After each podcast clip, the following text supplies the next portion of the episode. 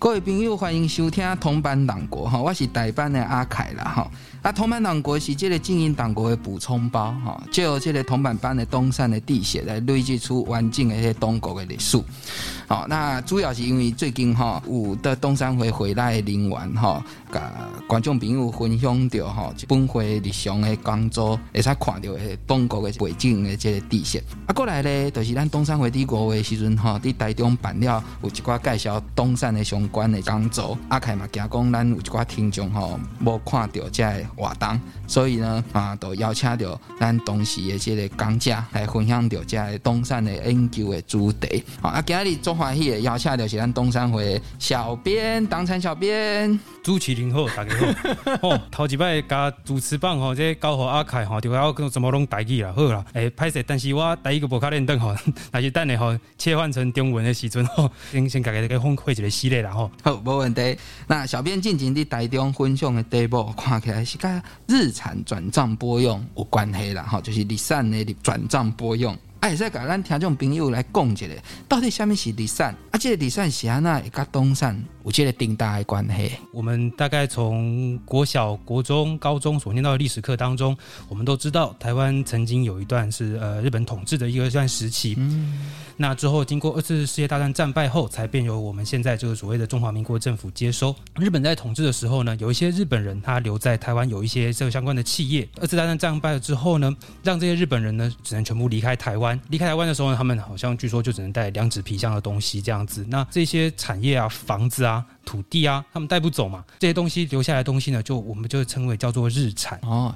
呢？那日产后来变成什么东西呢？根据我们当初的法令的规定，吼，这些日产哦，应该是要接收给变成是公家所有。那除非是如果原本是在台湾这些私人财产，当然就是属于台湾人私人所有。但是呢，这些日本人所留下的财产呢，就会变成是公有的一个状况。那么当初的处理方式是由呃所谓的日产接收委员会先来做这些的日产接收。那当时当然日本人走了一大片嘛，那这些房子啊这些产业就当然会先空着一段时间。那行政官员当时也没那么多能力去经营这些东西。那所以他们所定出的方法是说呢，哎，可以短时间内先还不确定它的未来的使用方法的时候呢，那他们可以先租给一般人民，直到这个产权定了之后呢，啊，可能说我们确定这个政府要或不要，要的话呢，它就变成省有的财产或者是国家所有的财产；不要的部分呢，他们就可以依法去标售给其他的一些一般人民。那这个东西叫做日产。哎，哎呀，是讲其实一开始国民党那是真正把国家借这个日产，一不一定违法的哦。这个部分是就要讲到的是所谓。叫做拨用的这件事情吼，基本上呢，在依照当时的法令，现在差不多也是这个样子吼。公家的财产或者是国家的财产，他们可以拨用给一些公家机关做使用。那像是在行政院的这样的一间办公室，那么它其实也算是国有财产，但是它拨用给行政院做使用，等于说是公家机关他们能够去申请去使用这一些的公有的财产房屋。在当初民国大概是民国三十四年左右的时候呢，国民党呢，他们当当初呢还是所谓的训政时期吼，那个时候的党跟国之间还比较没有明显的分际，所以呢，他们在当初的时候是可以去申请拨用这一些日产的房屋去做使用，可能说当做呃党部使用，或者是说当做他们其他的一些呃相对应的机关使用。那我们那个时候看到比较多的，他们说要拨成所谓这样社会服务处这样子的东西。但是呢，这个部分要跟观众朋友讲清楚的是，拨用它就只是拥有使用权而已，它就只是使用那个房屋。比如说，如果之后这个单位裁撤掉了，或这个东西它之后不用了，他是要把这个相对应的财产是要交回给。国家的，爸爸，可不可以这样讲？就是讲中华民国宪法实施之后，因为党国就分开来了嘛，嗯哼，所以在中华民国宪法被执行之后，也开始生效日的那一天，中国国民党就应该把跟中华民国借来的财产做一定程度的该还的还。是不是这样子的意思？是的，当初依当初的法律是应该要这么做，但是大家也知道嘛，之后中央政府撤退来的时候，那么可能前几集的时候，阿凯研究员也有特别提到，那个时候还是属于这个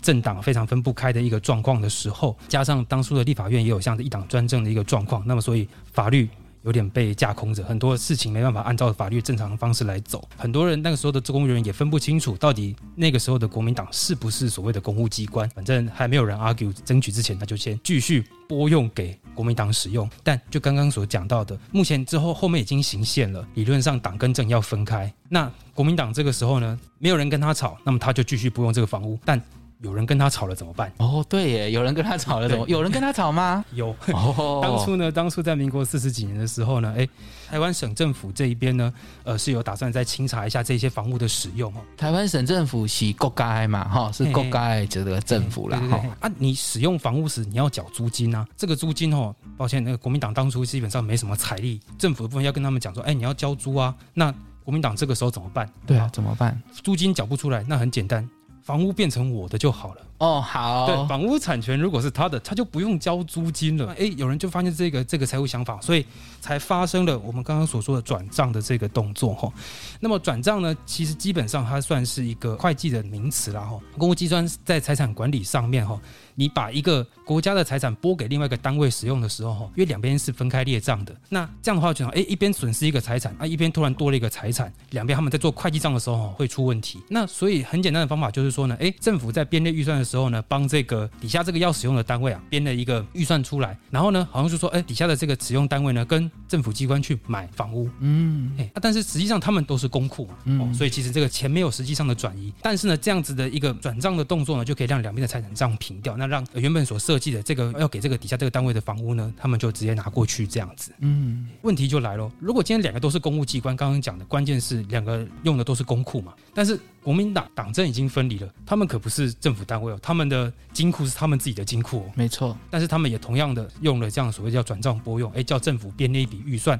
给国民党，啊，国民党就拿这个钱去把那些房屋买过来。事实上，国民党并没有付出任何一毛钱。甚至到后面是连土地都变成了国民党的党产，也就是说，东车是的民国三十四年的台湾摕到一寡的不动产，无论是厝还是房屋啊来讲，可能是不一定讲是违法的。但是伊第一宪法实施了后，伊其实都应该爱来处理一寡问题啊。那结果宪法实施以后，党跟国要分离了，那他党这时候就不是公家机关了，那他还有这个不动产啊，这时候这个不动产不应。该是他的，那不管怎样，至少租金要缴。结果他为了不缴租金，所以就变成把自己又当成一个公务机关一样，叫国家编预算给他，然后再去做这样的一个转账的状态。也就是国民党到后来，不动产反而变成是他的了，但是他根本没有缴一毛钱，实在是一个。很难以想象的状态。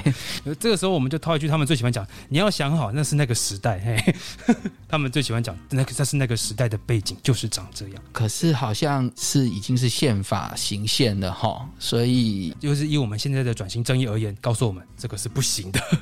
所以这也是为什么当场会要做这方面的调查，以及把这一方面的财产要追征回给国家。那那当天，因为好像记得五月是在台中嘛，对不对？那小编要不要跟我们分享？讲一下，说我们已经知道了国民党整个从国产拿到变成自己私人的党的这个财产的大概念，可是，在台中明确的是哪一些？而且，它跟当时的台中的在地生活是有一些连接跟关系吗？诶，因为上一次的演讲刚好在台中哦，所以我们就挑了台中来做那次演讲分享。转账拨用的部分哦，大概在全台各地哦，几乎上都有哦。呃，数字上会有一些浮动，因为当初有一些是他们有申请转账拨用，那么有一。些的有转成功，有一些的没有转成功，但是后面也甚至还有牵扯到一些他们去跟省政府去做交换啦，或是这样的一些动作，所以数字上哈可能比较没办法那么明确的跟大家讲，而且有些东西呢还是相当出名的一些产业哈，嗯，所以呢，我个人在调查这一块的时候呢，也觉得非常有趣的是，哎，台中被转账拨用走的两间哈比较。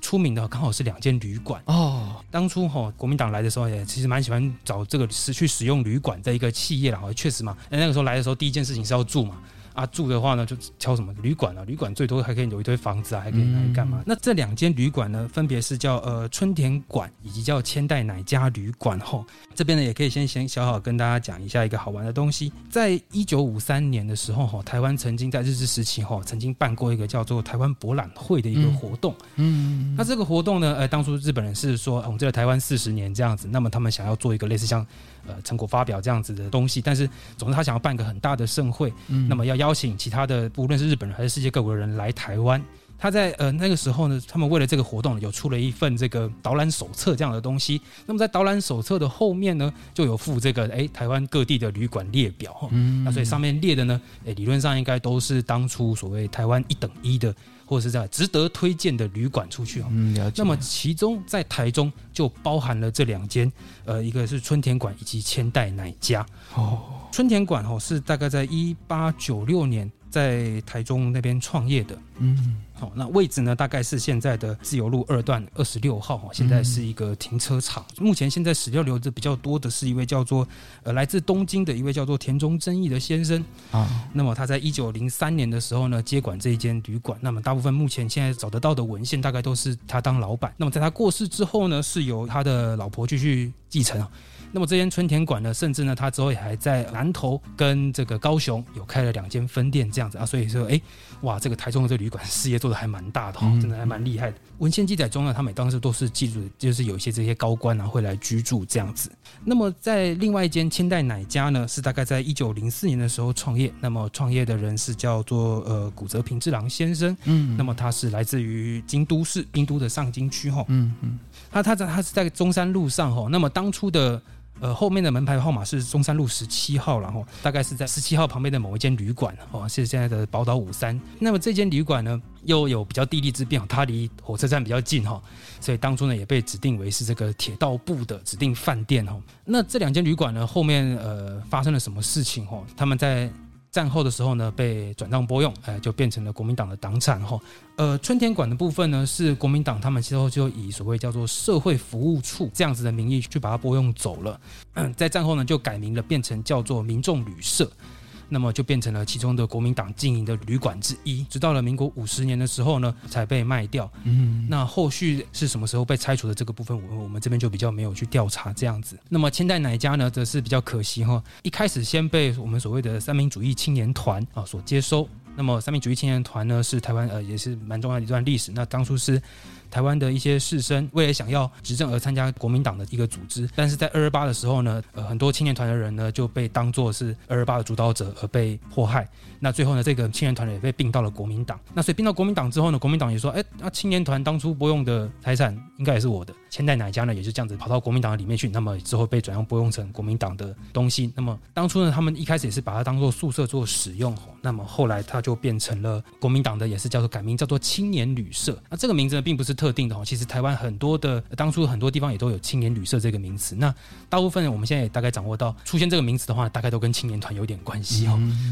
那这间旅社呢，很可惜的哈，是在大概民国四十八年的时候，我们刚刚讲它是木造的哈，那结果某一晚它发生了一种一次大火，全部都烧掉了哈。呃，所以之后呢，国民党就趁着那个机会呢，后面也已经转手呃卖给了别人，那所以才会看到我们现在看到盖的饭店。也就是说，不管怎么样，纵使日本时期在那样的一个导览手册里面，哇，有这两家是民营的旅社，所以可以感受到它基本上应该是有一定的规模，有有一定的口碑啦，有一定的 口碑，有一定的口碑。那在战后，其实很清楚的，应该是属于国有。它到最后，国民党看起来是把它卖掉了，而且卖掉，相信当时的这个呃党国体制下的国民党应该是有得到一笔收入的。是的，等于是说，像是国民党，它基本上就是做了一个无本生意，没有花一毛钱就得到了两个在呃日治时期非常有名的旅社。然后呢，他之后还把它卖掉，然后去赚了那个卖掉的钱。那。接下来呢，也是很想要知道说，就是因为做这些其实要有很多的资料整理嘛，哈。